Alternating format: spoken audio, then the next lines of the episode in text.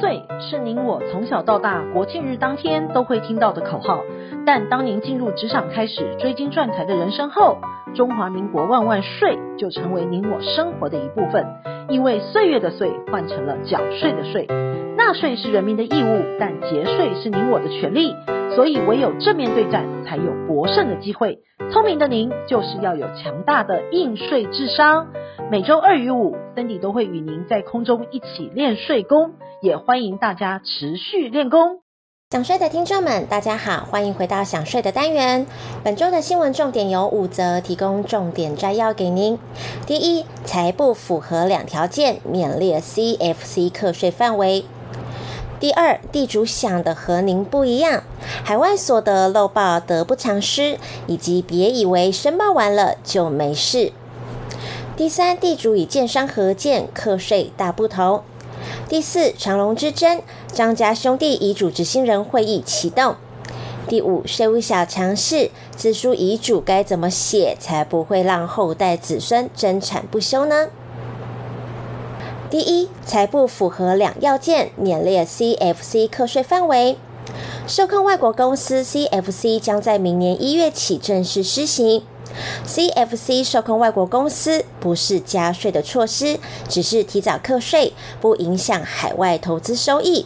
而且只要符合实质营运，或者是当年度 CFC 盈余没有超过七百万元的任意条件，就可以免列 CFC 的课税范围。而所谓的实质营运，指的是在当地设置子公司，有实质营运的场所，且聘雇员工在当地经营业务，且 CFC 的公司非实质营运收入，像是股利、利息等，必须要低于企业总营收一成以下，才可以视为实质营运公司。在 CFC 受控外国公司中最棘手的问题，就是要求财务报表需要经会计师查核监证，这将是一大挑战。最好的做法就是保留境外公司的往来凭证单据，以整账做账。第二，国税局想的和您不一样，海外所得漏报得不偿失，以及别以为申报完了就没事。科技日新月异，除了带给人民便利之外，也让税局查税变得更加快速方便。若个人有投资海外公司，不包含大陆地区公司，该海外公司以及累积盈余分配股利，该公司应以所得基本税额条例等相关规定申报海外所得，计算申报及缴纳个人基本税额。若权益年度申报户全年海外所得达新台币一百万者，应全数计入基本所得额计算个人基本税额。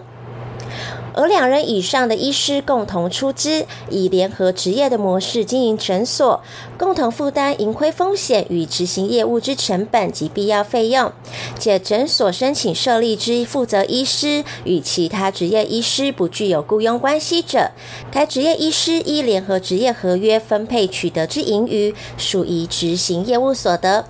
若执行业务医师属于受雇医师所聘雇的，从事医疗业务，并无负担成本及必要费用，也未负担盈亏风险者，其获利属于薪资所得。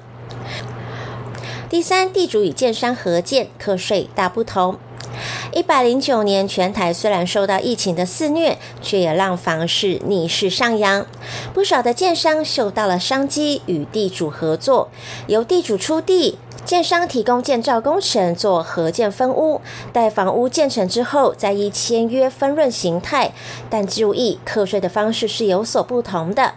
对建商而言，依照所得税法的规定，则以当年度的房屋土地交易所得额减除土地涨价数额，剩下的余额计入营利事业所得课税，适用二十趴的营所税。其好处就是亏损扣除额规定，只要符合如期申报且账册完整等条件，十年内的亏损额度都可以拿来减抵所得额的，等于建商过去的亏损可以拿来减免其合建卖屋的所得税。而合建分屋呢，是由建商提供资金兴建，事后与地主依约定比例分配房屋，像是按楼层分配，然后建商、地主个别出售其房屋。各自负担收益。另外，合建分售则是地主与建商先行签订契约，双方各自出售房屋，但依约定销售收益分配比例。至于合建分成，则是地主与建商以共同的名义，或是委托建商名义与承购人签订不动产买卖合约，按比例并同移转给购买者，价金依双方约定比例来分配的。若为合建分售或是分成，为建商与地主把手上房屋卖给第三人，建商的销售额即为买卖契约价格依比例计算。但合建分屋是建商把土地同等价值的房屋回馈给地主，双方是互利关系的。因此，若出现土地、房屋销售价格不一样情况时，则采高计算建商销售额。而政府呢，为了鼓励地主参与都更、围老重建等等的，依照我国房地合一税的规定，地主不管是采取合建分屋、分售或是分成，其所得为房屋售价或是分润，减去土地取得成本等，依照持有期间课税，持有十年之内皆适用二十趴的税率，十年以上为十五趴。第四，长隆之争，张家兄弟遗嘱执行人会议启动。豪门争产，兄弟戏强，戏码不断，看得民众一头雾水。根据张荣发生前及辞世后子女财产分配的方式，四个兄弟不结盟，没有一个人能长期掌握长荣集团。所以要维持集团的完整性，最好的办法就是解散巴拿马长荣国际以及长荣国际两家家族公司。兄弟四人各自取得财产，再去除投资所想要的经营公司，取得各公司的主导权，避免长荣集团的经营权之争延续到下一代。然而，兄弟戏墙出现了戏剧性的大逆转。长隆集团创办人张荣发总裁的长子张国华也正式发表过声明，向三位弟弟喊话，希望四兄弟可以尽快坐下来谈，或是委由被充分授权律师进行实质接触，不用透过其他人所建立的平台，避免长隆集团经营权之争不断上演，并延续到下一代。随着遗嘱执行人的会议启动，是要选择解散巴拿马长隆国际公司以及长隆国际两家家族公司，兄弟四人各自取得财产，再去除投资所想要的经营公司，取得主导权，还是兄弟有人有兴趣经营长隆国际，不想分拆，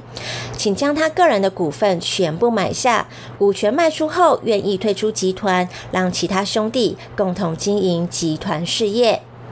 第五，税务小常识，自书遗嘱该怎么写才不会让后代子孙争产不休呢？遗嘱是被继承人在生前所为，死亡时发生效力无相对的单一行为。根据民法的规定，遗嘱可以分为自书遗嘱、公证遗嘱、代笔遗嘱、密封遗嘱以及口授遗嘱五种。亲自撰写的遗嘱虽然是最普遍、最常见的订立遗嘱方式，但需要符合法定的要件。第一个需要自己写完遗嘱全文；第二个就是应记载遗嘱订立的年月日。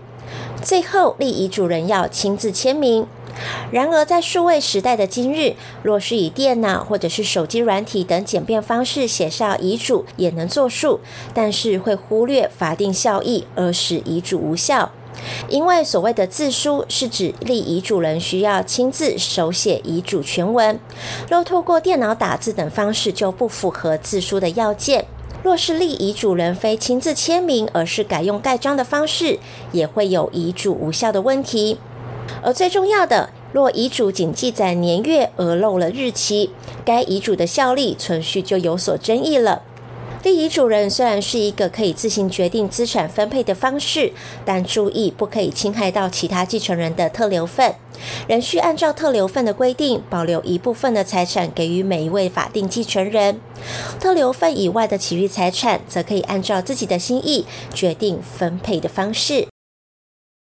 经营之神王永庆曾经说过：“您赚的一块钱不是您的钱，存下来的钱才是您的钱。因此，学会节税可以为自己的财富进行另类布局。